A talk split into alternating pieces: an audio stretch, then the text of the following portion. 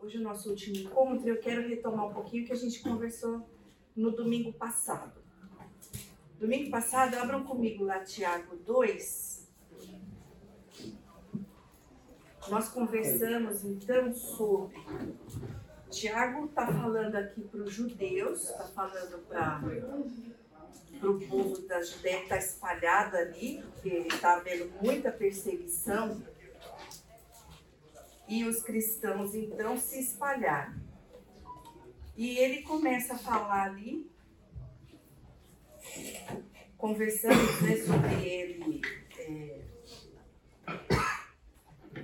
fazer um checklist ali, desde o primeiro capítulo, ele começou a falar: olha, você é perseverante na fé, você está pedindo sabedoria para Deus. Ele começa a fazer um checklist e chega no capítulo 2 e aí ele já está um pouco mais alterado, tá bravo, Tiago, aqui. E a, e a gente leu, então, nos versos 14 a 20, ele começa a falar: Meus irmãos, qual é o proveito se alguém disser que tem fé, mas não tiver obras? Pode acaso semelhante fé salvá-lo? E ele começa a discorrer, e daí no 18 ele vai. Mas alguém dirá: Tu tens fé e eu tenho obras. Mostra-me essa tua fé sem obras e eu com as obras te mostrarei a minha fé. Crê tu que Deus é um só? Fazes bem. Até os demônios creem e tremem. Queres, pois, ficar certo, homem insensato, de que a fé sem obras é inoperante? E nós lemos então os argumentos que ele estava falando sobre alguém que tem uma fé que realmente acredita em Deus, como ele fala aqui que os demônios acreditam também, mas que ela não está baseada no que Jesus oferece, na salvação salvífica cabal, a obra suficiente do Senhor, não está baseado nisso. E eu queria abrir com vocês a história de Nicodemos 3, porque Nicodemo, João 3. A história de Nicodemos. Para você, ninguém está prestando atenção. Né? Vamos abrir Nicodemos 3. Não existe esse livro na Bíblia. Em João 3, nós temos a história, uma conversa, na verdade, entre Nicodemos e Jesus. E vejam aqui como é muito comum a gente achar essa fé que acredita em várias coisas, mas que não produz o que Tiago está falando. No verso 1 do capítulo 3, havia, João 3, havia entre os fariseus um homem chamado Nicodemos, um dos principais dos judeus. Este de noite foi ter com Jesus e lhe disse: Rabi, sabemos que é mestre vindo da parte de Deus porque ninguém pode fazer estes sinais que tu fazes se Deus não estiver com ele. Veja bem o que, que Nicodemos está afirmando. Ele primeiro afirmou: o senhor é mestre, o senhor está ensinando, eu acredito nisso. O senhor, Jesus, veio da parte de Deus, ou seja, ele sabia todas as profecias, ele era judeu, ele era estudioso da lei. Eles estavam esperando quem chegar? O Messias. E ele falou, senhor, é da parte de Deus, eu estou quase desconfiando que o senhor é mesmo quem a gente está esperando.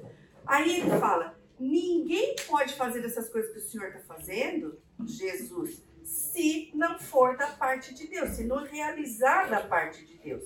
Estes sinais ninguém pode realizar se Deus não estiver com ele. Ou seja, ele não está acreditando num bando de coisas. Aí Jesus responde o quê? Que bom, Nicodemos, você sabe de tudo isso, então tudo que se acredita, ó, beleza. Não, Jesus fala assim: A isto respondeu Jesus. Em verdade, em verdade te digo que se alguém não nascer de novo, não pode ver o reino de Deus. Ou seja, se essa fé, esse acreditar, ele não é suficiente, se não houver o um novo nascimento, uma transformação, uma vida de obediência e, consequentemente, os frutos, as obras, que é o gancho de Tiago. E nós até comentamos semana passada, né? Tiago conviveu muito com Jesus. Então eles estão realmente caminhando na mesma direção, falando as mesmas coisas, porque Tiago Era irmão de Jesus. Tiago aqui não é o apóstolo, né, como nós falamos. Enfim, é isto que Tiago está chamando a atenção dos ouvintes dele, falando, gente, presta atenção, se a sua fé não estiver baseado no Senhor Jesus, e se não houver novo nascimento e transformação, vocês estão fora. Até houve aqui uma questão no semana passada, então o Tiago está falando e essas pessoas então não são cristãs, não são salvas. E o que, que a gente falou? Qual foi a nossa conclusão? Muito bem, ninguém prestou atenção. É, nós falamos que realmente, para aquele público que está falando assim, vocês não, essa, essa fé que vocês têm é morta. Ou seja, vocês não, não verão o reino de Deus.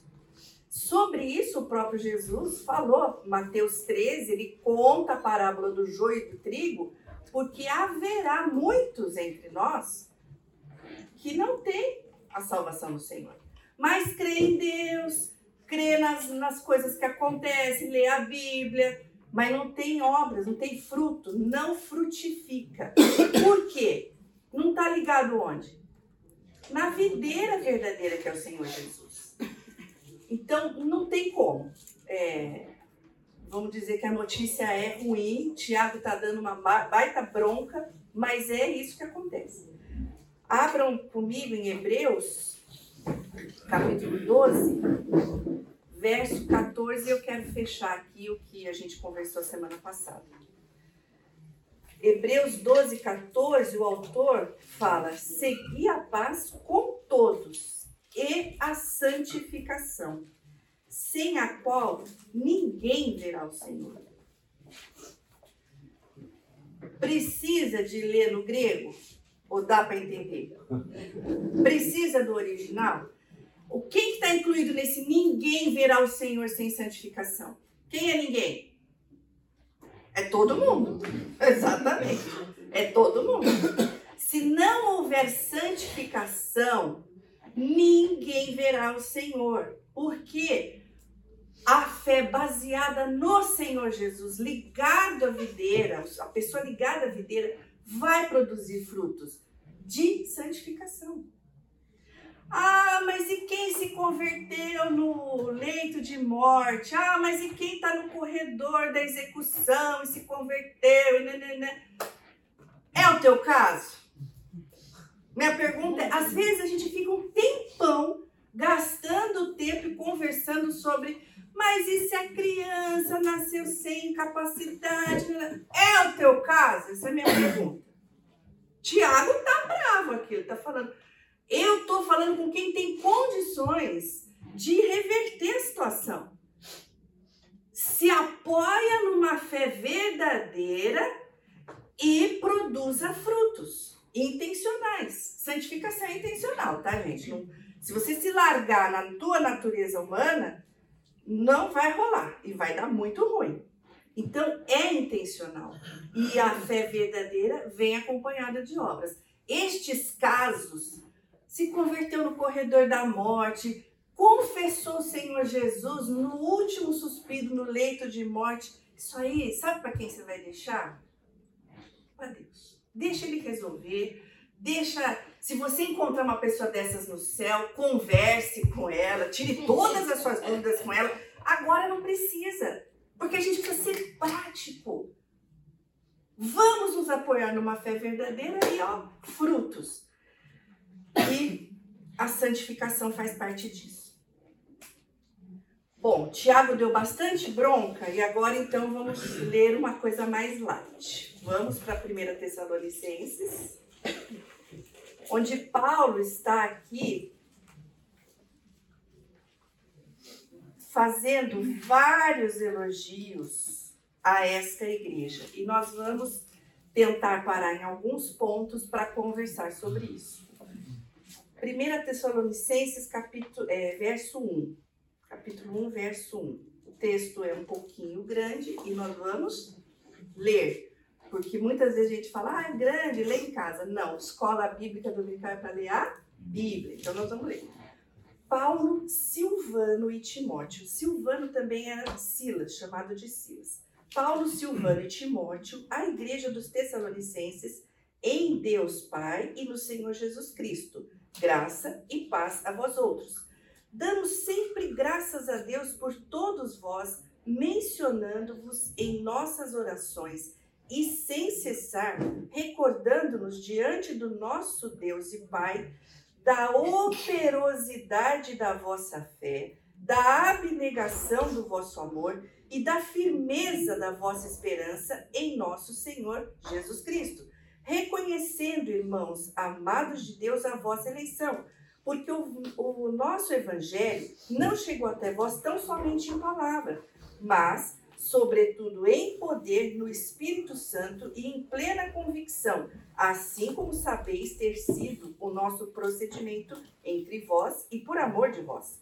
Com efeito, vos tornaste imitadores nossos e do Senhor, tendo recebido a palavra, posto que em meio de muita tribulação, com alegria do Espírito Santo, de sorte que vos tornastes um modelo para todos os crentes na Macedônia e na Acaia porque de vós repercutiu a palavra do Senhor, não só na Macedônia e Acaia, mas também em toda parte se divulgou a vossa fé para com Deus, a tal ponto de não termos necessidade de acrescentar coisa alguma, pois eles mesmos, no tocante a nós, proclamam que repercussão teve o nosso ingresso no vosso meio, e como deixando os ídolos, vos convertestes a Deus para servirdes o Deus vivo e verdadeiro, e para aguardares, aguardardes dos céus o seu filho, a quem ele ressuscitou dentre os mortos, Jesus, que nos livra da ira vindoura. Eu não sei se vocês repararam, mas ele pontua várias qualidades daquela igreja e, e faz vários elogios. Creio que todos nós gostamos de receber elogio.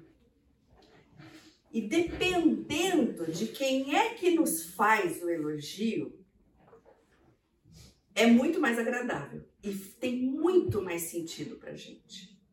Neste caso, Paulo foi o mentor dele. E eles estão recebendo um elogio do mentor. Para quem já foi mentoreado, receber um elogio de um mestre, de um professor, como é que é? É muito gratificante. Tem gente fazendo assim, tipo, nunca recebi um elogio do meu mestre, gostaria muito de receber um elogio do meu tutor, né? Mas é muito, é muito gostoso, é muito importante e firma o que a gente aprendeu. Então nós vamos falar sobre esses elogios, mas antes eu quero orar com vocês. Senhor Deus, lendo a tua palavra e vendo estes elogios, essas características que o apóstolo Paulo aponta nesta igreja, nós pedimos, Senhor, que teu Espírito abra o nosso coração, primeiro para entender e depois para buscar seguir este exemplo, Senhor. Um exemplo que não agradou só ao apóstolo Paulo, mas agrada ao teu coração. Seja essa verdade em nós, eu te peço no nome de Jesus. Amém. Alguém pode ligar uma ventilação? Virar, acho que tá raspando na sua blusa e tá fazendo assim. Ah, tá. É isso. Deu? Acho que sim. Melhorou? Obrigado. Obrigada, André. Alguém puder ligar uma ventilação ou abrir uma porta? E a, a louca do resfriado chegou. Vamos lá. Então, Paulo começa falando sobre a, opera, a operosidade da nossa fé. Ou seja, é interessante né, que a gente pensa assim, ah, a pessoa tem fé e pensa que ela é uma pessoa contemplativa. Até a gente falou isso em Tiago, né? É, não é um contrassenso falar que a, que a fé opera, ou que a fé produz trabalho. Porque o trabalho só é produzido por aquilo que você pensa, por aquilo que você crê por aquilo que de fato você fala, eu decidi e eu vou fazer.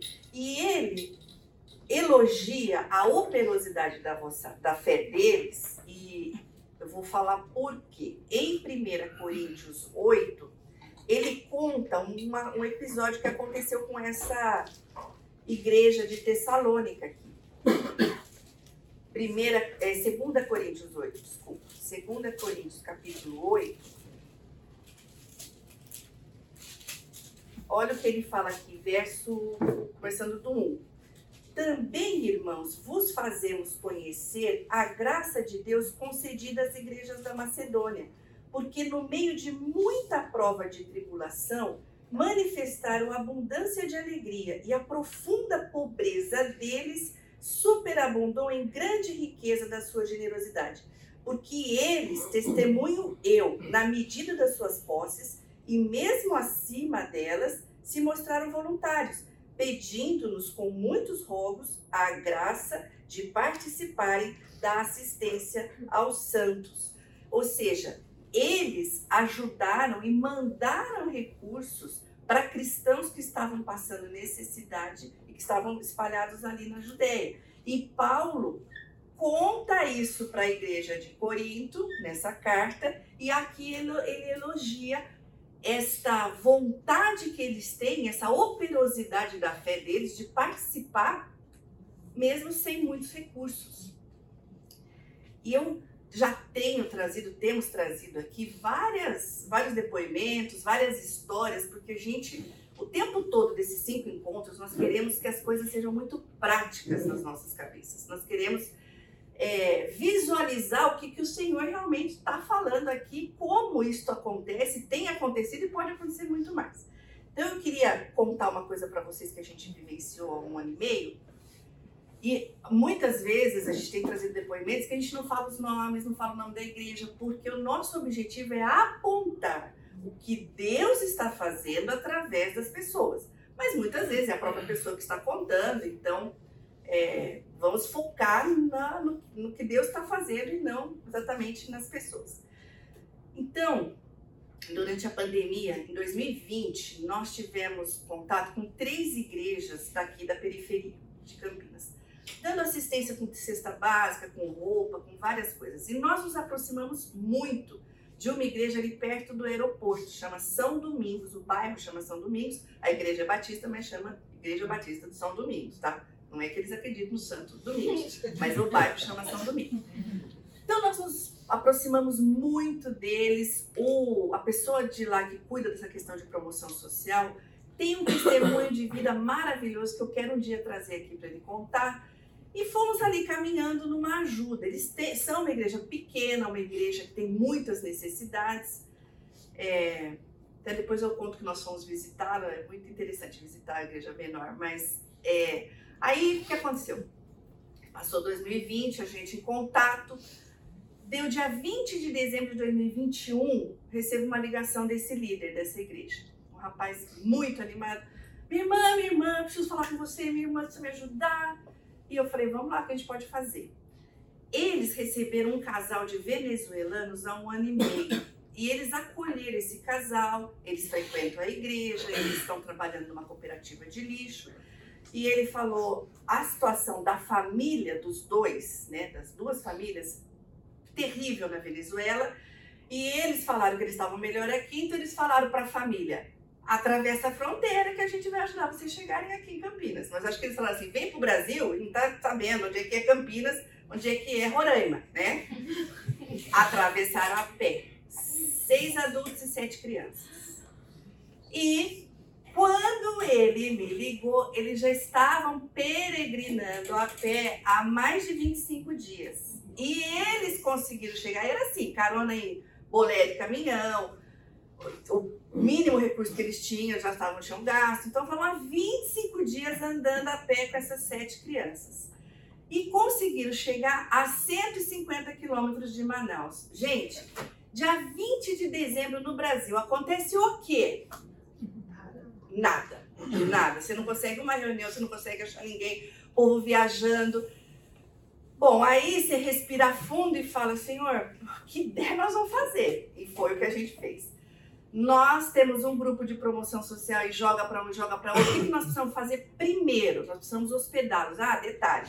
Eles conseguiram uma casa meio abandonada lá, jogaram os papelões no chão, recebiam umas marmitas de alguém. Terrível, terrível situação. Não dava para se comunicar com eles. Pensa. E aqui a família achando que eles estavam descendo, que também tinha nem noção, né? Os caras conseguiram chegar a 150 km de Manaus. Bom, usando os recursos que o próprio Senhor nos deu, fala com o nosso líder de promoção social, ele já nos dá um caminho ali com a missão do céu ali. É, eles nos indicam que falam, não conseguimos, como é que a gente vai chegar lá? Precisa de documento para rodar os caras. Eles não tinham, não tinham. Aí ele já nos indica então uma missionária que, veja, lembra que umas duas, três domingos atrás nós falamos que aquele que já sentiu a dor corre primeiro para acolher naquela dor? Essa missionária viveu 12 anos na Venezuela é, com um trabalho secular de agência de turismo. E ela então voltou para o Brasil, porque a situação na Venezuela estava terrível, inclusive ideologicamente. Ela voltou para o Brasil, ela montou dois abrigos embaixo da igreja presbiteriana em Manaus e chama Oásis, só para acolher refugiados. Então, essa missão do céu me fez fazer contato com Oásis, que não tinha um lugar, 20 de dezembro, gente, não tinha lugar para hospedar ninguém. Aí corremos para quem? Lembra aquele que se converteu no cabeleireiro? Que eu falei que o irmão dele era diretor de uma das maiores missões? E eu vou agora fazer um merchan, não sabia que eles estariam aqui. Falei com Asas de Socorro, estamos com um casal de missionários aqui hoje. Jesuincidentemente, Jesuincidência de Asas de Socorro. Então, vou citar a missão. O diretor Marcos me acolheu e falou: vamos hospedar essa turma, nós temos lugar lá para eles, mas não tem ninguém lá. 20 de dezembro. Falei, então vamos, como nós vamos coordenar? Bom, demoramos, vou resumir, demoramos oito dias para fazê-los sair de, dessa cidade que eu esqueci o nome, 150 quilômetros de Manaus, Presidente é, Figueiredo. Presidente Figueiredo. Ah, você quer, fala sério, né? Você quer, você quer contribuição? Quem sabe faz ao vivo, né? Presidente Figueiredo, trouxemos. Aí essa pessoa que é do Oasis, a missionária, sabia todos os trâmites para transitar com estes refugiados. Porque você precisa fazer carteira de vacinação, a gente estava no finalzinho de uma pandemia. Você precisa de. As, eles tinham crianças que não tinham documentação para transitar. Gente, eu vou resumir. Então, oito dias, hospedamos em asas de socorro. Tem custo, porque lá o que é mais caro é energia elétrica, porque tem que ter ar-condicionado. Senão parece que o povo morre queimado lá, né? Não sei como é que é. Aí, recursos daqui, pega um e o grupo atendendo. E, e a gente monitorando, né? E o Natal e o Ano Novo e o peru rolando, né? E o leitão rolando, porque isso é difícil conseguir falar com as pessoas. Bom, ah, tudo isso eu contei não é para falar da nossa igreja. É para falar que a igreja de São Domingos se mobilizou, se cotizou e eles falaram: nós queremos contribuir. Nós temos um valor, nós queremos contribuir com muito sacrifício e muita alegria. Eu, eu acho que eles deram 0,5% do que precisava, mas pensa a alegria deles contribuindo para trazer esse pessoal. Dia 22 de janeiro, nós conseguimos embarcá-los. Eu esqueci de dizer que há um programa da ONU que chama interiorização para trazer os refugiados. Só que você tem que uh, preencher vários requisitos e você tem que aguardar, porque eles pagam o seu bilhete aéreo para vir para o interior e tem que ter um responsável aqui. É bem organizado. Mas nós já não tínhamos mais tempo, eles tinham que vir para a família, já não podia mais ficar em asas, todo um negócio. Então, nós também conseguimos os recursos financeiros para trazê-los uh, em voo de carreira, sem ser pelo programa da ONU, embora eles preencheram todos os requisitos, vacinação, etc. e tal. Chegando aqui, a igreja de São Domingos os acolheu. Foi uma festa, foi uma coisa maravilhosa. Eles se encontraram e ali já fizeram um plano, porque um ia para o interior, o outro ficou então na casa da filha tal. Por que, que eu estou contando tudo isso? Eu quero contextualizar que é nosso privilégio operar de acordo com a fé que temos e acreditamos, e em conjunto com as igrejas, para fazer um tipo de coisa desse. E. Não, gente, a coisa mais difícil não é arrumar recurso financeiro. A coisa mais difícil é arrumar o quê? Tempo. Tempo. É muito é, complicado isso. Dentro da igreja. Por isso que quando nós pensamos em servir, nós temos, o primeiro sacrifício que a gente faz é no altar do Senhor, é do nosso tempo. E é o segundo elogio que ele faz aqui, Paulo fala, eu dou graças a Deus recordando sobre a abnegação do amor de vocês. O que, que significa abnegação? Renunciar. Abrir mão, renunciar, não pensar em si. Você tem que pensar assim: é, é tudo que eu não faria agora, né? É tudo fora do meu conforto, é tudo fora da, do meu horário. Mas se há necessidade, eu vou abrir mão do meu tempo. E nós estávamos conversando, essa questão aqui do desses foram 45 dias para arrumar isso, de fato gastamos bastante tempo, mas o que eu quero trazer para vocês é um exemplo, eu até chamei o Dominique para conversar um pouquinho sobre isso, que muitas vezes a gente está passando no semáforo e vê esse pessoal refugiado, aí você também vê pessoas pedindo, e você fica em dúvida, você para, não para, você fala, não fala, às vezes você não tem o quê? Tempo de parar, né? Eu muitas vezes agora eu tô parando e acho que os caras estão arrependendo de eu parar, porque eu conheço o programa da ONU. Então eu já começo assim, escuta, deixa eu ver sua documentação. De dia eu vou presa, sei lá. deixa eu ver sua. Você, você tá pelo programa da ONU? Aí ele pega e começa a falar que ele não, não entende o que eu tô falando. Porque muitas vezes nós temos, ó, Jesus falou, tem que ser simples como a pomba e sagaz como a serpente. Você não pode cair em qualquer conversinha. Então, às vezes esses refugiados estão no semáforo e eles estão tendo mais renda ali do que trabalhando quem realmente precisa de ajuda, eu falo, olha, nós temos uma igreja, onde você mora, qual que é o seu bairro? Eu vou indicar, uma vez eu quase apanhei de uma senhora, porque eu insistia com ela, mas você está muito longe da sua casa, vamos lá na igreja tal. E no final ela me deu maior amaldiçoada, que ela falou, tudo isso você está falando por causa de uma porcaria de uma moedinha? Quer dizer, não queria ajuda efetiva. Mas, falando sobre esta, este abrir mão que Paulo fala aqui, que envolve o tempo, eu chamei o Dominique para contar para a gente uma experiência que ele teve, porque ele teve tempo, parou e conversou com uma pessoa. Dominique. Dominique, para sair na gravação.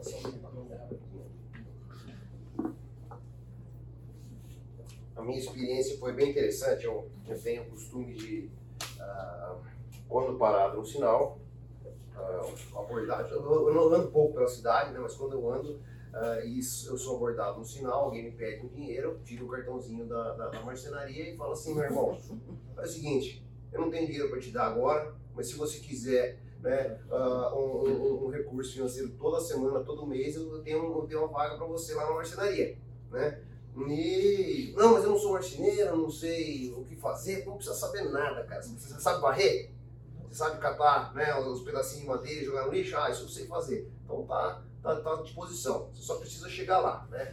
É, e, e, você tem, tem até lugar para você ficar, se precisar, você tem ali um, um cantinho para você ficar. Entreguei, acho que. Acho não, 53 cartõezinhos desses, né? As e vindas por aí, desde que comecei a, a, a usar essa, essa abordagem. E no 54, né? Foi muito interessante, que eu tenho o cartãozinho, porque o camarada tá muito alegre, estava vendendo bala na rua Otávio, né? Muito alegre, muito, né? É, não, pá, não sei o que, ele pegou o cartãozinho, não, mas isso aqui é verdade? Não é verdade, cara. Ah, tá bom então. Pegou e depois de dois dias ele me ligou. Ô, e aí, tudo bem? tudo bem, quem tá falando? Ah, é o, é o rapaz aqui do semáforo. É, é verdade isso aí? É, é verdade, cara. Pode vir aqui, cara. Pode vir aqui. É, pode vir aqui, né? Aí eu falei, vem pra cá. Era, era sexta-feira. Eu falei, vou ir amanhã. Eu falei, quer saber, cara? Começa na segunda. Você quer vir, quer vir mesmo, vem na segunda. Porque às vezes o cara vem na, na sexta, né? Aí você dá um dinheiro pra ele, o cara some e tal. Eu falei, não, vem na segunda-feira. Não, tá bom. Segunda, domingo de manhã, eu vindo pra igreja, ele me ligou. Ó, É verdade mesmo? é verdade mesmo? É verdade, cara. qual que é o endereço? Né? E ele pegou e, e, e mandei o endereço pra ele, né? Aí tá bom, amanhã cedo eu tô lá. E a gente chega, começa 8 horas, né? O, o- a gente abre o guarda 7 horas já tava do lado de fora. E já tava, tinha, já, já pegou uns negocinhos, umas madeirinhas lá, tava meio que né, né, varrendo a parte de fora, a calçada ali da, do meu barracão. Foi uma experiência muito, muito legal, né? Dele, da gente poder ajudar ele dessa forma. Ele não, não tá com a gente mais, mas ele ficou um bom tempo. Voltou para a família dele, a família dele é de Ribeirão Preto, né? Então ele, ele um menino super, super 10. Gostei muito da experiência, experiência muito legal. Isso tudo, né? Eu, eu baseei minha, essa, essa conduta que eu tenho em Levítico 19, né? Onde você deixa a, a espiga de milho, você deixa o canto do seu campo, né? Para o camarada vir retirar. Você não dá, você não vai assim. Eu entendo que as, as, tem situações do miserável, miserável, que você vai lá e ajuda ele, né? Com, com- porque ele não tem condições. Mas eu entendo que a grande, grande maioria das pessoas tem condições de ah, Fazer uma troca, né? fazer uma troca, se ajudar, entendeu? E eu acho que esse, você dá condições do camarada se ajudar, né? É o que é- a, a espiga tá ali, tá no chão, você tem que sair da sua casa, vai até o campo e pega a espiga, aí você vai moer a espiga para fazer seu pãozinho, entendeu? Eu, eu entendo que a, que, a, que a palavra de Deus nos, nos, nos, nos faz- nos remete a isso. E, e o que é mais importante de toda essa história é o privilégio e a oportunidade de quê? De você poder dar a essa pessoa, né, o que é mais importante, que é o evangelho. De você poder chegar para esse camarada e falar assim, meu querido, Deus te ama, você não presta, você é um pecador, mas Deus te ama e Ele já pagou o seu pecado. Depende de você. né, é, agora você tem ou não depende de você. Você tem a oportunidade de aceitar esse presente de Deus. Então, eu acho que isso é fantástico, né? A gente poder fazer essa, essa é, ter essa experiência. Pois não? Os 53 cartões, alguém te ligou? Não, Só só esse camarada me ligou, né? Ah, eu ainda pergunto, você sabe ler número? Né? Você, você consegue ler, né? porque às vezes o camarada é, né? não consegue. Tem uns camaradas que estão fora da caixinha, estão assim, totalmente drogados, você vai ali aquela, aquela parte ali do, do terminal central ali, às vezes você para, o cara vem falar um negócio, você, você dá um cartãozinho, mas o cara tá totalmente fora. Mas quando você vê que o cara consegue, né, tá raciocinando, você fala, você sabe ler número? Né? Você consegue, ver- não, consigo, tal, não sei o que, ó, se você quiser, você, pá, tá aqui, né? Ahn, mas infelizmente nem um só, né? E, e esse um ainda falou pra mim, cara, tem dia que eu ganho muito mais no sinal do que com você aqui, né? E de fato, quando a gente tava falando, isso aqui é, é interessante, ele andava com, ele ia, ia sair de caminhão, né, pra fazer alguma entrega, algum, algum serviço fora, e andava com as balinhas no caminhão. Parava no sinal, ele pulava do caminhão, escondia as balinhas e depois entrava no caminhão. Mas isso é bom da gente saber. Isso aí é estudo de mercado, viu? Que legal, gente. Muito obrigada. Eu, fazia tempo que eu queria que ele contasse essa experiência, a gente já sabia, tinha conversado, porque a gente fica assim, e se? E se eu falar? E se eu der um cartão? E se eu falar o meu número? Aí, ele deu muitas vezes, e não é responsabilidade nossa, né? Quem respondeu ou não, é Deus que está levando a pessoa. E nós já temos por vários domingos aqui falado que o nosso objetivo de fato é a transformação da vida da pessoa. Agora, esse rapaz teve essa oportunidade com você, está fora, está em outro lugar, se converteu, não, é, continuou. Não, não é nossa responsabilidade. A nossa responsabilidade é fazer o que Deus coloca na nossa mão. E é, muito obrigada, é muito bom é, saber disso. Tinha um outro caso para contar aqui de um angolano, mas não vou deixar. Mas eu, deixa eu continuar aqui no texto. Tem muito, gente, eu vou falar o que tem de caos para contar. Eu vou contar esse daqui, eu vou contar. Nós conhecemos uma família de angolanos. E eles. vi- É, Poxa, é muito comprida a história. história, mas eu vou resumir aqui. Eles vieram para estudar, daí quem estava dando a bolsa, no meio do curso, falou: não vou mais dar. E eles ficaram sem a bolsa, e a moça, são casados, a moça engravidou no meio do curso lá. Foi uma situação bem difícil e nós o conhecemos uh, no contexto aqui da igreja. E é, ele, ele é muito inteligente, ele prestou Unicamp duas vezes para engenharia civil, ele passou na primeira fase nas duas vezes, estudando sozinho. Mas na segunda fase não passou. Então, um dos nossos papéis também é dar um balde de real no, no estrangeiro. Falar, meu querido, você tem família, você tem criança, você é estrangeiro, você é negro. Nós temos que falar isso aqui no Brasil. E é, vai ser difícil você estudar numa Unicamp o dia todo, sendo que você tem é, que sustentar a família, etc. Então, é, nós conversamos com ele e ajudamos que ele entrasse numa faculdade particular, porque ali ele conseguiria estágio pela faculdade e trabalhando o dia todo. E ele então cursou, depois ele conseguiu uma bolsa. A história realmente é muito comprida, mas hoje ele está com três filhos no Brasil, ele já está na segunda faculdade. É... Ah, ele é maravilhoso? Ele é per... funcionário perfeito? Não. Muitas coisas nós já ficamos sabendo também que, como eu, como você também, demos furo no trabalho, e aí alguém também se chegou a ele, tentou corrigir. Hoje ele está lutando aí também com outras questões. Mas o que eu quero dizer é que, de novo, é para dar o cartão? É para dar o cartão. É para ajudar naquele momento? É para ajudar naquele momento. O que é que está na, no nosso alcance fazer? E tem muito a ver com abnegação, com renúncia. Porque se você fosse escolher, ah, eu prefiro ficar, vou, quero assistir Netflix ou quero ficar conversando com um estrangeiro que noite inteira para poder instruir, que já é adulto. Eu prefiro ficar vendo um filminho, né? Então, é, é, tem que abrir mão, mas tem que ser intencional.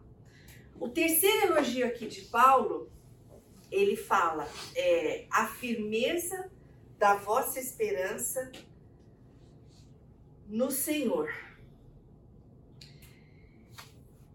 E aqui, a firmeza, essa firmeza que significa a certeza do que eles acreditam.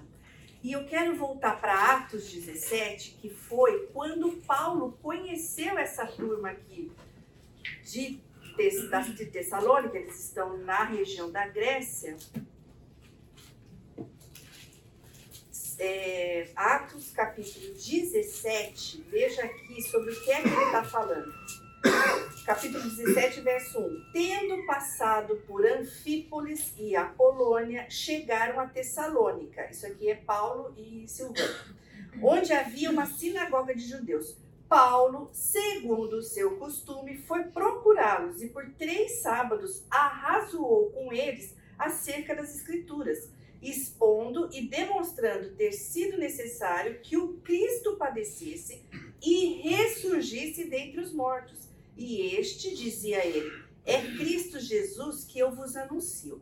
Ou seja, quando ele conheceu essa turma aqui, ele foi para a sinagoga, eles eram judeus, foi lá para ensinar e para falar. Tá vendo todas aquelas profecias que você estava esperando? Essas profecias, os fatos, se cumpriram no Senhor Jesus. E o Senhor Jesus ressuscitou. E pode perceber que toda vez que Paulo fala sobre o que ele ensinou, ele fala da ressurreição do Senhor Jesus, que é o ponto auge do cumprimento das profecias e da coisa diferente, do que não era só um sábio ensinando coisas bacanas para viver bem aqui. A ressurreição do Senhor Jesus é o pilar do nosso do evangelho. E é nisso que eles tinham a firmeza. E ele fala firmeza da vossa esperança, porque firmeza no que aprendeu, e nós vamos ver no verso 10, esperança no quê? No verso 10 ele fala sobre a volta do Senhor Jesus. Nós vamos falar um pouquinho mais sobre isso. É, deixa eu só terminar aqui, antes do intervalo. No 6, ele fala: com efeito, vos tornastes imitadores nossos. Primeiro, imita o líder. E depois, o espelho da imitação que Paulo tinha do Senhor, do Senhor Jesus. Verso 7, ele fala: De sorte que vos tornaste um modelo para todos os crentes na Macedônia e Acaia. E a repercussão da palavra do Senhor, não só na Macedônia e Acaia, mas também por toda a parte se divulgou a vossa fé para com Deus, a tal ponto de não termos que acrescentar nada.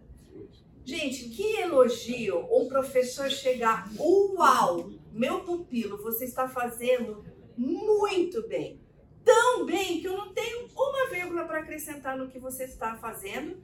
E você tem sido modelo. Essa igreja era modelo ali para a região da Grécia. É, é algo para a gente almejar. Eu tenho depois mais dois pontos depois do intervalo. Vamos tomar um café e a gente volta para falar sobre isso. Então, pessoal, aqui, é, depois da avaliação, tá. Então, nós estamos aqui ouvindo ou verificando esses elogios que o apóstolo Paulo faz para esta igreja, que é o nosso propósito é, nos motivar a também ser elogiados pelo Senhor por causa disso, a operosidade da fé deles, falamos sobre a renúncia, sobre a abnegação do amor que eles têm. Agora falando sobre a firmeza da esperança que eles têm no Senhor. E lemos lá o que que Paulo ensinou. Paulo ensinou, ó, chegou até aqui, chegaram até aqui esses fatos. E se cumpriu no Senhor Jesus toda essa profecia e ele ressuscitou.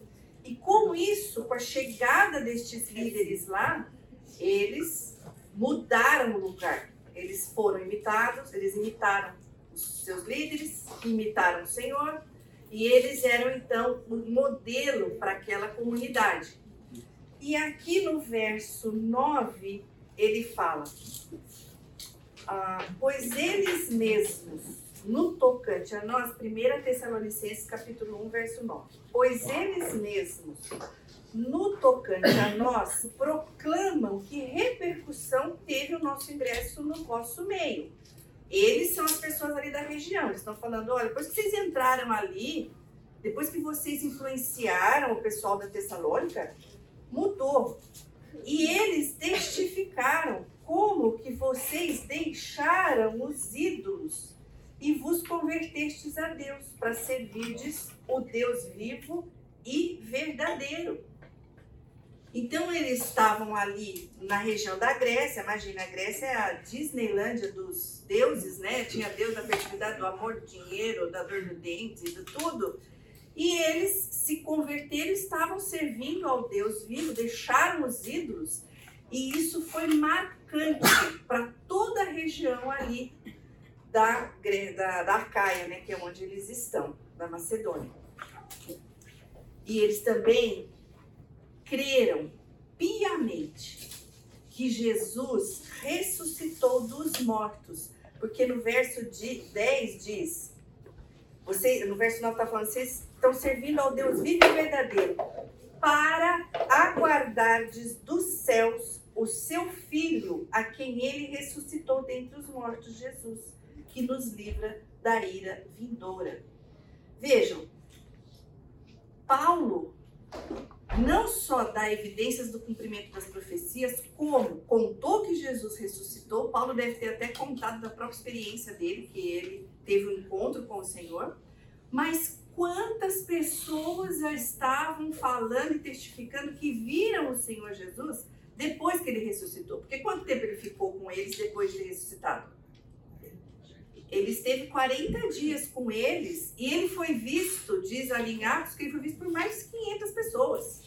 Então aquilo ali, ó, foi. Então, se eu acredito em tudo isso, e realmente ele ressuscitou, e eu acredito, e muitos deles viram, eu também vou acreditar no complemento da promessa ou do que está acontecendo. O que, que é? Para aguardar, verso 10, para aguardar dos céus o seu filho. E é muito interessante essa expressão que Paulo usa, eles aguardam dos céus. Então veja, se você está esperando uma pessoa, você está no consultório médico e você está esperando o médico que em geral está atrasado E você e tem uma porta ali que é por onde ele chama as pessoas. Você está com muita ansiedade de ser chamado.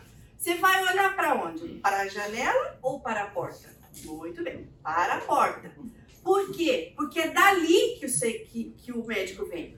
E quando Paulo fala, e vocês estão aguardando dos céus, é porque vocês sabem que ele vem dali e vocês estão com os olhos nessa esperança. Parece uma figura boba, mas nós cristãos hoje que dizemos acreditar em tudo que nos foi pregado, muitas vezes esta questão da volta de Jesus não é uma realidade para nós. Eu me incluo nisso. Muitas vezes nós vivemos como se não fosse acontecer. Porque quem está esperando mesmo acontecer está com o olho fixo onde vai acontecer. Se eu estou esperando o ônibus e ele vem do lado direito, eu não vou olhar para o lado esquerdo. Eu vou olhar para o lado direito. O Senhor Jesus falou que ele vem como vem um ladrão. O ladrão não liga e fala: Eu já posso passar? Tá tudo arrumadinho as minhas coisas para eu pegar? Não. Ele vem. E a gente deveria, nós deveríamos andar como se sobressaltados, esperando acontecer. Eu não sei se vocês já tiveram, já passaram por isso, mas às vezes você está dormindo, você escuta um barulho muito grande, um estrondo ou um trovão. Alguém aqui já pensou na remotíssima possibilidade de ser o Senhor Jesus voltando? Um, dois, três. Eu, na hora, eu pá! Se o Isaac não for, é porque não é Jesus. Lógico, porque imagina, né? Agora, se eu puser a mão e não tiver a mão, não sabia, ainda é bem mais do que eu. Eu dou, eu dou aquela verificada básica. Não, já pensou você fazer assim, o pijama tá vazio? Agora vocês vão falar, mas por que, que essa louca tá falando disso se o nosso assunto é boas obras? O que é que tem a ver a volta do Senhor Jesus com boas obras? O que é que tem a ver? Tudo, tudo. Abra comigo Apocalipse 22, 12. Tem tudo a ver, porque, gente, a nossa esperança é essa. E nós vivemos, deveríamos viver para isso. Apocalipse 22, 12. O Senhor Jesus está falando. Isso aqui, só contexto, João presenciou fatos que haveriam ainda de acontecer. Então, ele escreve: E eis que venho sem demora, é o Senhor Jesus falando. E comigo está o galardão que tenho para retribuir a cada um segundo o quê? A sua Ligaram a primeira coluna com a segunda? Estamos falando sobre operosidade da fé, boas obras, abnegação do amor. Por quê? Vai ter teste, vai ter checagem. E deveria ser a nossa motivação.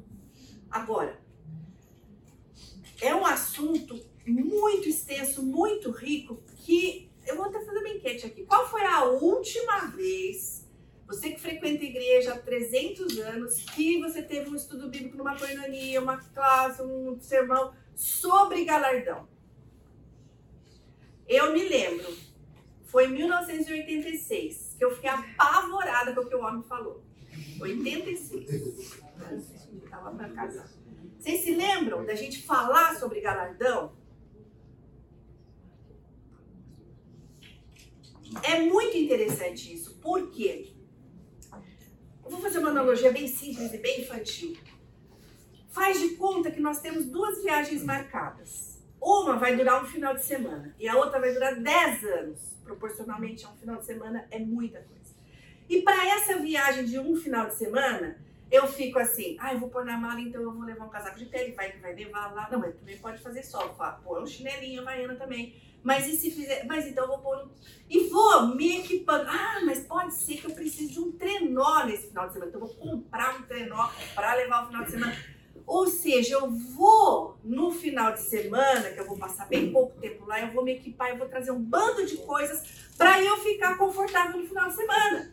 E eu nem penso na minha viagem, que eu vou estudar, que eu vou trabalhar, que eu vou viver 10 anos em outro lugar. Ah, quando chegar lá eu vejo o que, que vai acontecer. E não é para ser assim. Nós temos que ser motivados pela eternidade. Porque é difícil pensar assim, mas é a eternidade que é a nossa realidade. E não aqui, que vai durar um final de semana, gente. É bem rápido. E por que falar sobre galardão? E galardão, Paulo, eu tenho três textos aqui. Vamos ler uns dois, vai. 2 Coríntios 5,10. 2 Coríntios 5,10, Paulo fala.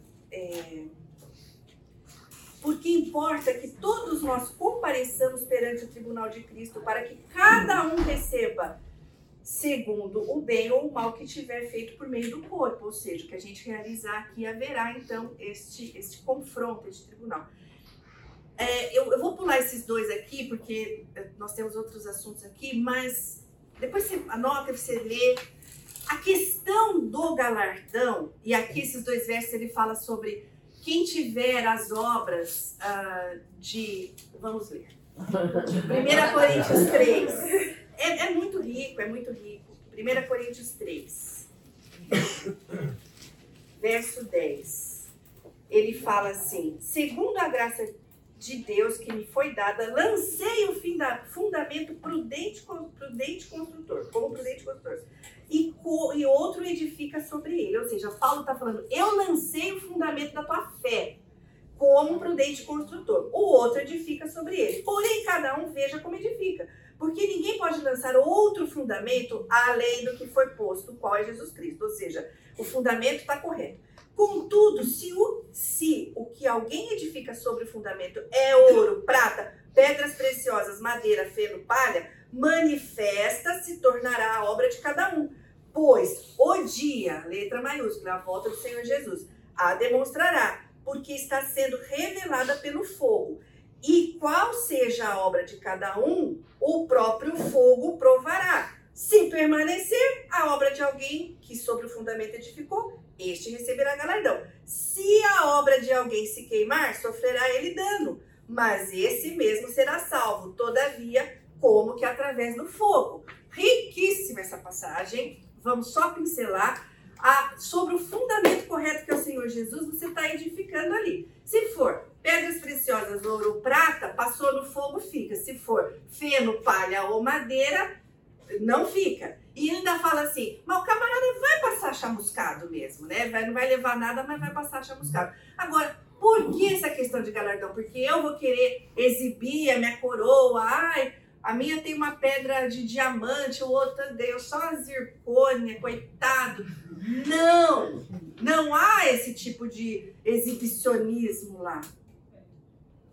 O nosso galardão, o que nós recebemos, é para apresentarmos para o próprio Cordeiro. Abra lá. Apocalipse 4.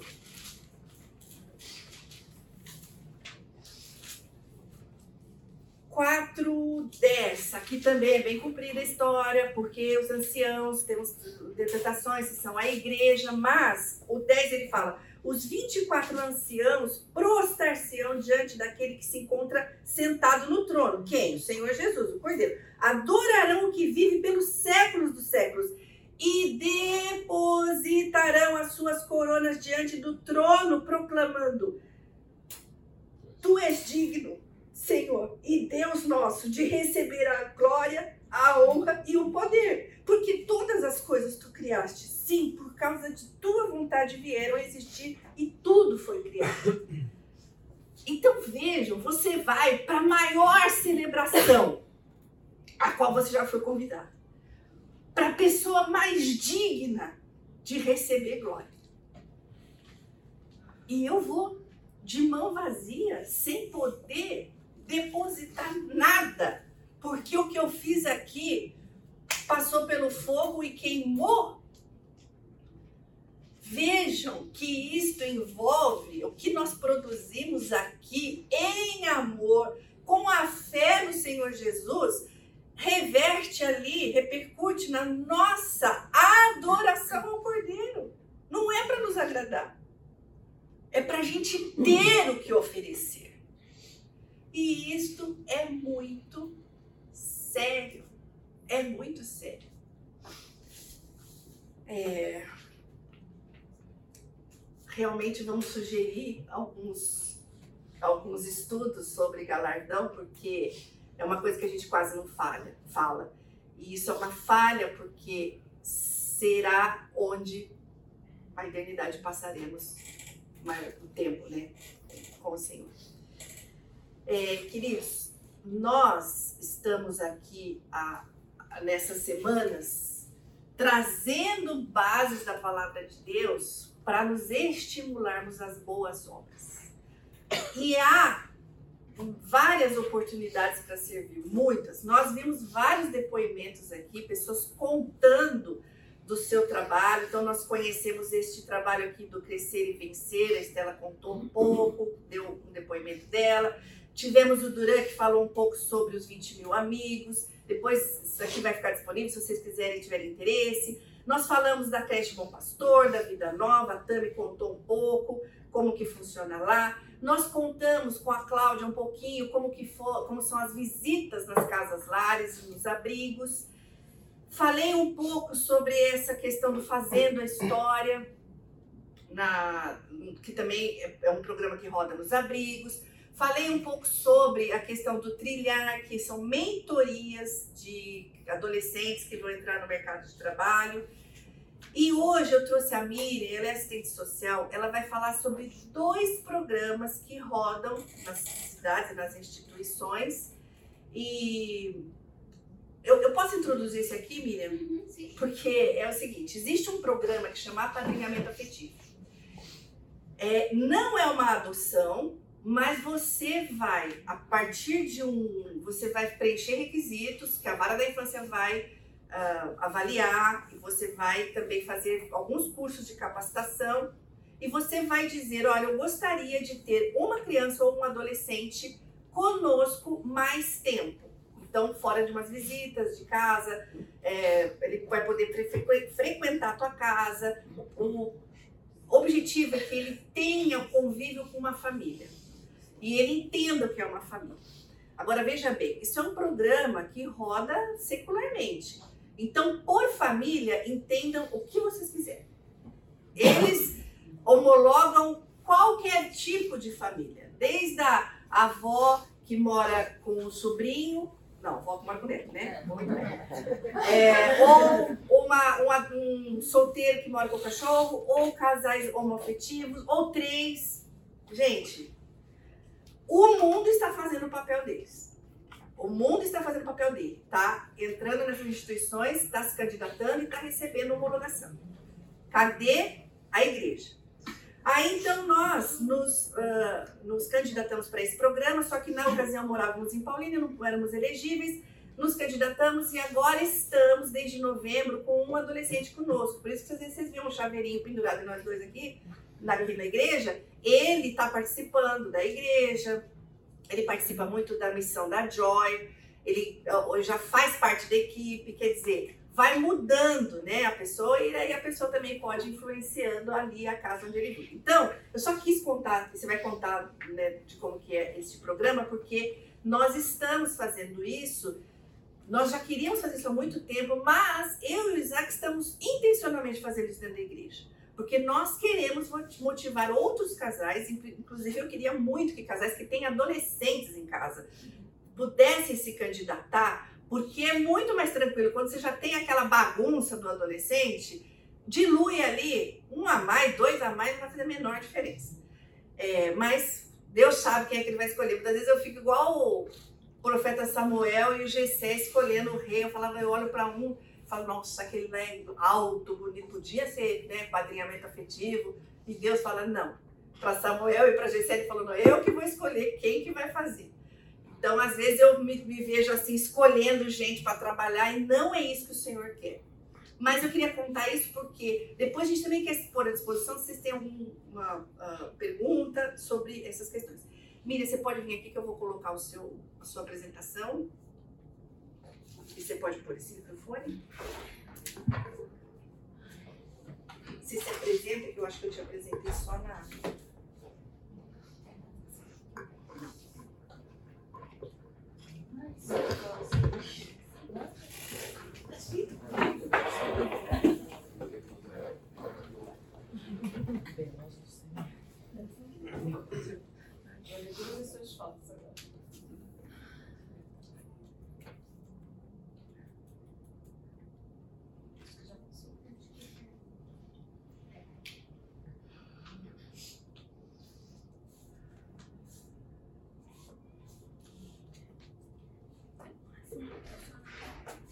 Vou fazer assim, você chega um pouquinho mais perto da mesa. Se estiver raspando, você fala. Vamos pôr, vamos pôr na orelha. Como ar, assim. Da cabeça. Da contrário. Da cabeça. Isso vai ter que ser do lado esquerdo. Na verdade,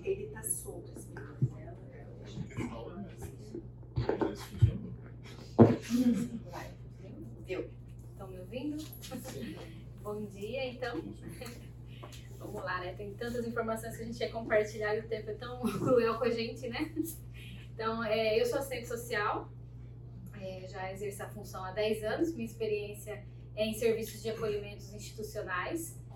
Então, por isso que é, eu fui convidada aí para compartilhar um pouquinho sobre as legislações, as diretrizes é, de funcionamento desses serviços no nosso país e as oportunidades de servir dentro de coisas que estão legisladas e a nossa disposição como sociedade para contribuir é, servindo nessa, nessas modalidades de acolhimento aí que eu estou chamando, né? Então, serviços de acolhimento, a gente já teve a Claudinha compartilhando um pouquinho a experiência dela do trabalho dentro desses serviços. Então, eu vou dar uma, uma passada muito rápida para vocês entenderem só um pouquinho o que é cada coisa, para se situar. Porque às vezes elas parecem tudo uma coisa só, mas não são. Mas uma coisa é, são crianças e adolescentes que estão afastadas do convívio familiar das suas famílias devido a violações de direitos. O que? Violência, negligência, abuso, maus tratos. É, não deveria ser motivo para afastar as crianças das suas casas a falta de recursos materiais. Né? A lei não permite afastar a criança por isso, mas acontece da criança ter que ser afastada porque a família está em falta de recursos, acessa recursos ilícitos, o ilícito traz a violência, que traz a agressão, que traz uma série de vulnerabilidade e conflitos familiares, e é que gera a necessidade de afastar a criança de dentro do lar. Então, o que, que a nossa lei diz sobre tudo isso? É.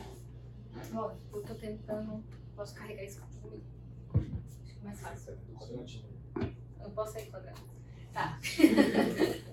É, então, nós temos né, no artigo 101 do Estatuto da Criança e Adolescente que diz que acolhimento institucional ou acolhimento familiar são medidas provisórias e excepcionais utilizáveis como forma de transição para reintegração é, familiar ou não, sendo possível é, ou não sendo possível a colocação em família adotiva, tá? É, e lembrando que as crianças, quando elas saem da casa da família, elas são retiradas da casa da família por causa dessas situações de violações é, elas saem temporariamente, mas elas não vão para um abrigo ou para uma casa lar ou para uma família acolhedora é, presas. Elas não estão presas, elas são livres, porém protegidas do ambiente que estava prejudicando seu desenvolvimento infantil, tá? E são medidas temporárias para dar oportunidade para essa família se ressignificar nas suas práticas de cuidado e proteção.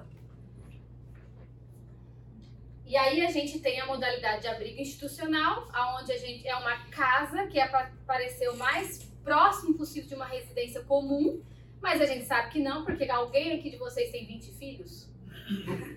Porque lá é para ter até 20 crianças e adolescentes morando, né? Então é para parecer, mas a gente sabe que é um pouco distante, mas é o que prevê a lei. E aí dentro da sua casa você tem um uma, às vezes uma diarista te ajudando. Dentro do abrigo a gente vai ter assistente social, que é a equipe técnica ali, um psicólogo.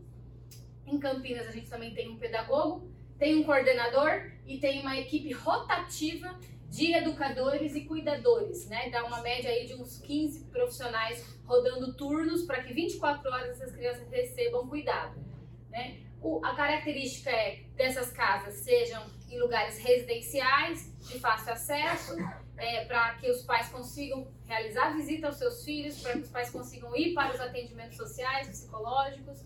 Então, isso é um abrigo. Casalar. Casalar é uma segunda modalidade, vamos dizer assim, pós-abrigo. Foi feito um trabalho no abrigo de tentativa de reinserção dessa criança de volta para o seu contexto é, familiar, porém não foi possível, mas a gente está falando às vezes de uma criança com deficiência, negra, é, com uma idade tardia, que a gente considera, infelizmente, dentro do sistema, a gente às vezes se torna produto tá? Infelizmente, essa é uma realidade. Então, a criança com 7 anos, com uma deficiência, é, com um comportamento mais desafiador, com uma cor, com uma aparência não tão bonita, ele é menos interessante hoje para se tornar potencial de adoção, tá? Então, infelizmente, essa criança ela vai ter que crescer mais tempo no acolhimento do previsto na lei. Então, a lei prevê que a criança seja afastada da sua casa por um tempo máximo de um ano e meio. Tá? Passou, é, durante esse tempo, a equipe técnica ela tem que estar trabalhando assim, intensamente o mais breve retorno dessa criança para casa. Né? Não é para exceder um ano e meio. Mas e esses casos? Que a família não consegue ressignificar suas práticas, a criança não se enquadra no perfil que nós selecionamos aptos para estar com eles, e eles ficam aonde? Eles vão para as casas lares para um acolhimento de longa permanência até que ele complete seus 18 anos, que para nós os 18 anos é uma tragédia, né? Vocês vão entender que é 18 anos já já. É, então, na Casa Lar é a perspectiva de acolhimento de longa permanência. Também equipe coordenador, assistente social, psicólogo, porém nós não temos uma equipe grande de cuidadores. A gente tem uma mãe social para cuidar de 10. E 10 na adolescência. Então, imagina, na adolescência, com marcas, dores. O que é uma mãe social? Uma mãe social. Boa, né? Ou uma mãe residente, perdão, gente. É uma mãe residente. Ela vai morar na casa. Ela mora quatro dias e ela tem folga de dois dias, né? Então ela mora, ela dorme nessa casa. E ela vai ser mãe de 10. Alguém aqui é mãe de 10? Então essa é a realidade do nosso sistema. Então, naturalmente, sabe-se que nem no passado as mães de 10 davam conta dos 10, porque ela tinha que contar com a prima dela que ajudava a cuidar, com a mãe dela que ajudava a cuidar. Ali ela tem a mãe social, às vezes quando dá tem um cuidador, né, Rosana? Porque também é uma vaga difícil de preencher, né? São demandas grandes. Quem quer morar dentro de uma casa com um adolescente revoltado, muitas vezes, porque a história, as nossas histórias de vida que não crescemos em abrigo nos dói, nos dá reações, né? Nos dá reflexos no nosso dia a dia. Às vezes a gente acorda simplesmente bravo, não sabe por quê uma memória ativa a gente ali aquele dia tá mais revoltado. Imagina esses adolescentes que eles têm motivo para estar revoltado muito maior. né? Então, essa mãe, ela vai dar conta desse menino chegar revoltado dentro de casa, é, alterado muitas vezes, muitos deles contato com droga? Sim, ele cresceu nesse contexto e é isso que está lá no abrigo também.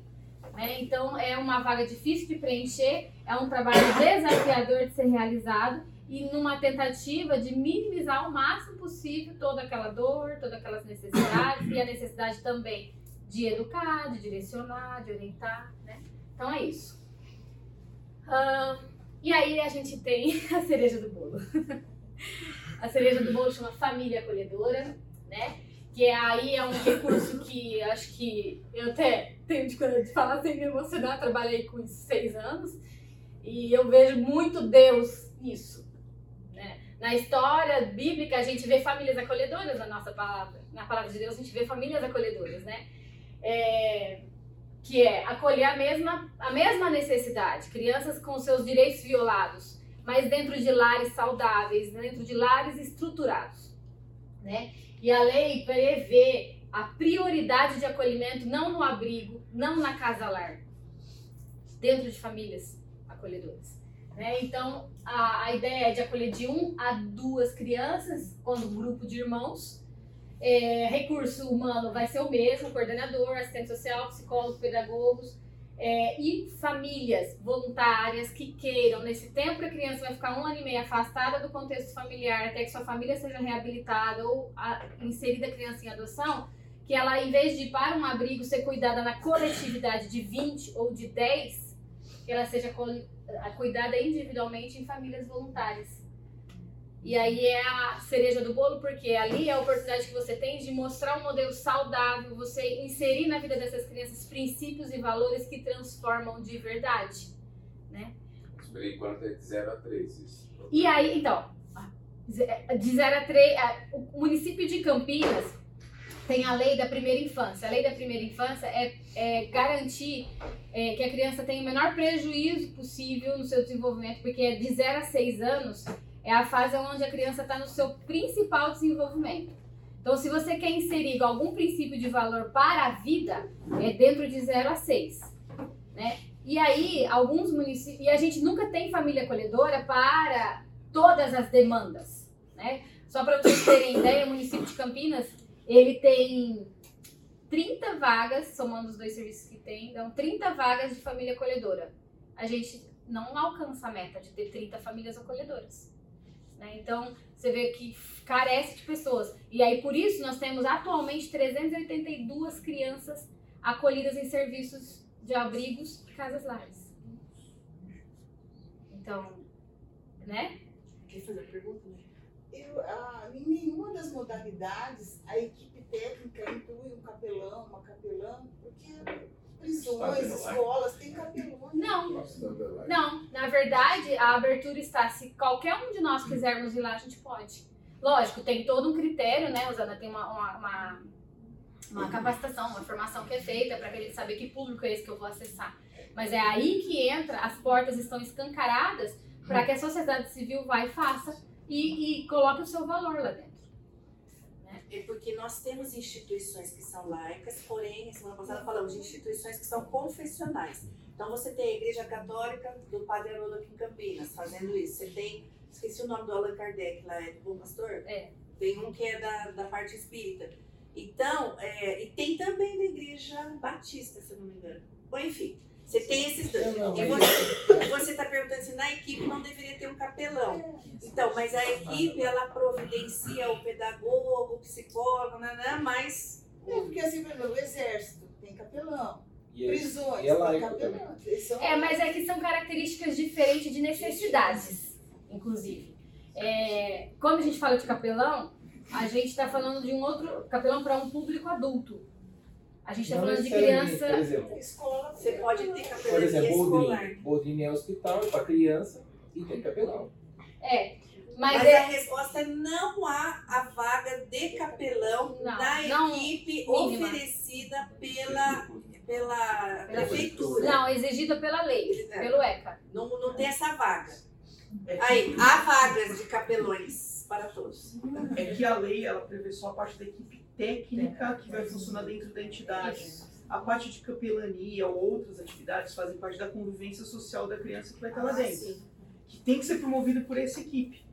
Mas vai ser fornece- fornecida como? No convívio social. Então a sociedade civil é chamada para prover isso. Isso. Né? Por isso que não está dentro dessa equipe prevista, mas faz parte também do, do trabalho é realizado lá dentro. Muito obrigada por isso, porque inclusive a lei diz também que tem que ser garantido o desenvolvimento da criança físico, mental e espiritual.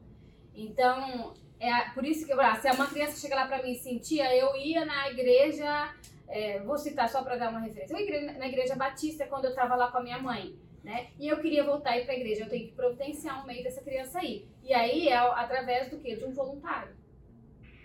Né? Então, garantir esse espiritual. É, pronto, é isso. Senão a gente vai. Eu tenho uma dúvida, só em relação é, essa família acolhedora, você falou assim que é em torno de um ano e meio que é esse processo. Mas aí ela mora com a família, é isso? Ela vai morar na tua casa. Você. É. É, ela vai morar na tua casa. Então, assim, são famílias. Por exemplo, eu estou aqui agora compartilhando com vocês o que é acolhimento familiar, tá? Então, você vai. É, se, ah, eu quero ser família acolhedora. Então, você vai para uma informativa, que a gente chama. Lá em um dos serviços em Campinas, nós temos dois serviços que rodam. É, se apresenta como interessado em ser família acolhedora. você vai passar por um processo de entrevista social, é, habilitação, capacitação, e aí você vai poder então receber criança na sua casa, tá? Ela vai morar na tua casa. A Campinas, que é o que o Isaac falou, né? É, a prioridade, que eu estava falando da, da, primeira infância, a prioridade de acolhimento, a lei já diz que a prioridade de acolhimento é em família acolhedora, porém não tem família para todo. Então, uma forma de garantir os mínimos da lei é, em Campinas, é sempre criança de 0 a 3 conseguir família acolhedora. As demais vão para os abrigos. Mas ainda falta família também para as crianças de 0 a 3. Então, hoje, por exemplo, eu vou ser família acolhedora, eu sou moradora de Campinas, porque eu tenho que ser moradora daquela comarca. Tá? Então, quem não é de Campinas, não sei se é o caso aqui, mas Paulínia tem família acolhedora, Valinhos tem família acolhedora, então o município onde você está, você tem que se consultar se tem o serviço. Mas eu hoje, se eu estivesse morando em Campinas e eu fosse ser família acolhedora, eu fosse habilitada para isso, muito provavelmente eu vou receber um recém-nascido. Tá? A média de acolhimento é, a média de acolhimento é de um ano e meio, mais a média de trabalho que os técnicos têm feito é de uns seis a oito meses de permanência da criança sob os seus cuidados. Aí você pega um recém-nascido, você dedicou lá um ano, devolve. É fato que você vai devolver? É. Vai É sair fato. da sua mão depois de um ano e acabou. É. Se a família for reestruturada, se ele for entrar no processo de adoção, ele vai para a família que está na fila da adoção. Isso. No Brasil, é, no Brasil, de, vocês falam, mas não, eu, eu- eu- tem gente que, né? Eu vi que nos Estados Unidos não é assim, realmente, são sistemas diferentes. É, a família acolhedora ela funciona muito parecido com vários outros países, mas no Brasil são dois sistemas. Então, por isso que a gente tem o sistema da adoção e tem o sistema do acolhimento. Então, o sistema da adoção briga com o do acolhimento. Infelizmente, como eu disse, crianças ainda são produtos no nosso país. Porque, na verdade, pensando na criança, deveria ser um sistema só. A família acolhedora, como por exemplo nos Estados Unidos, né, deveria ser a primeira consultada. Caso o processo se transforme, a família não vai poder ter de volta essa criança. Então, você quer adotar? Você já está com essa criança, você já tem vínculo, já conhece ela, te conhece, tá? quer adotar? Quero. Não quero? Aí eu acesso o cadastro. Mas não é a nossa realidade, então não vamos. Né? Acho que até vida, tem vidação, né? Você não pode ser família acolhedora se você tiver no cadastro. Isso, isso. Aqui, é. A lei, inclusive, está no ECA. Não sei se eu coloquei esse artigo aqui. Está você entra na, na lista de família querendo adotar. Deixa a Miriam É, explicar por sobre isso. gravar, porque- né? É, e também porque tem uma questão da legislação, até por remuneração, coisas. É, a lei, a lei é, são dois sistemas. Então, como são dois sistemas, se eu que estou no sistema da, do acolhimento acesso o sistema da adoção, falando eu posso adotar também, que é o que eu estou convivendo com a criança. Eu, o que está lá no sistema da adoção está falando assim, você está furando minha fila. Eu estou na fila da adoção, você está na fila do, do acolhimento. Mais ou menos isso. O problema é ser dois sistemas. O problema é ser dois sistemas. A gente precisa amadurecer nossas leis ainda para entender que nós estamos falando de gente e não de produto. O problema é ser humano. Isso. tá bom, vamos lá. É, deixa eu só aqui pular algumas coisinhas. Então, quem quiser mais informações, né, Rosana? A gente tá louco para conversar com quem quer mais informações, tá? Então tem o WhatsApp disponível, a gente pode fazer depois grupos para entrar fundo nesses assuntos e direcionar quem tiver interesse aí de transformar a seu lar num grande ministério, de inserir princípios e valores e transformar vidas para a eternidade. E aí a gente tem repúblicas, né? Então a criança fez 18 anos, vai pra onde? A sua vai continuar na sua casa. Do abrigo, vai pra república ou vai pra algum lugar que Deus providenciar pra eles, tá? Infelizmente a criança dos 18 anos, ela é quase expulsa do abrigo porque a lei não permite ele permanecer e a lei fala: "Ah, vai pra república". Sabe que eu falei que são 382 crianças acolhidas atualmente no município de Campinas? Sabe quantas repúblicas temos? Duas. Uma feminina uma masculina. Seis vagas em cada uma. E se todos fizerem 18 anos, temos vaga para todos na República? Não. Isso é porque é raro uma cidade ter. Que é raro uma cidade ter. Entendeu? Então, mais uma vez, uma oportunidade de você talvez ter uma- um lugar na tua casa que você possa receber esse jovem para ele conseguir continuar a vida adulta. Trilhar, já passamos por ele. Apadrinhamento afetivo, que a lei diz. Também está garantido na lei, né, o apadrinhamento afetivo, que eu acho que eu não coloquei esse slide, mas No artigo 19 do ECA também diz que a criança e adolescente em programa de acolhimento institucional ou familiar poderão participar do apadrinhamento, que é o que a Rosana já compartilhou sobre você ser uma atividade complementar à criança no abrigo, porque no abrigo, na casa lar, a vivência dela é garantir os mínimos dos mínimos dos mínimos, alimentação, moradia, é, escola, mas a parte afetiva, o, o plus que faz a transformação, não dá para fazer tudo isso por tanta gente morando lá. A idade desse apadrinhamento qual é? 7 a 17 anos de idade. 7 a 17. Isso. Ou seja, de 4 a 6 anos. 7 a 17. É, tá. Só para passar aqui nesse último, prometo que eu vou encerrar. Cadê ele? Eu pulei sem querer. É, e aí, o que, que diz a lei né, sobre a questão da guarda? É, a- que a inclusão de crianças e adolescentes em programa de acolhimento familiar terá preferência, como eu disse, né? é, ao institucional, ao abrigo, ao casalar, observado qualquer caso, o caráter temporário é excepcional da medida nos termos da lei. E uma coisa, a integração operacional de órgãos do Judiciário, Ministério Público, Defensoria, Conselho Tutelar encarregados da execução das políticas sociais básicas de assistência social. Não vou nem entrar aqui. Ou seja, todo esse trabalho, você vai se candidatar, candidatar para qualquer ação de trabalho com crianças e adolescentes nesses serviços. Eles são assistidos, monitorados e acompanhados por técnicos da vara da infância, conselho tutelar, da instituição que vai estar rodando o programa. Então, todos eles estão debaixo da lei. Nenhum serviço é, ah, a minha vizinha deixou a criança nunca mais voltou, eu vou ficar com ela para mim, ninguém nunca mais vai saber. Isso vai acontecer no passado. Agora, as leis, elas estão um pouco mais funcionais e muito mais atentas às ações da sociedade.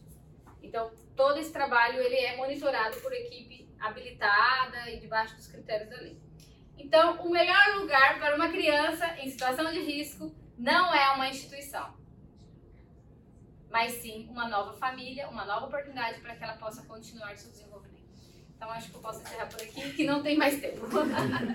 Meus amados, é, existem zilhares de opções para servirmos. A questão é como é que nós vamos intencionalmente nos disponibilizarmos para servir. As crianças, elas deveriam ser um alvo mais ah, prioritário nosso, porque elas estão sim abertas a receber um convívio, um evangelho, abertas a receber referências, diferente de adultos. Então pensem nisso com carinho. E como eu falei, o mundo está ocupando o lugar dele. A igreja precisa se levantar.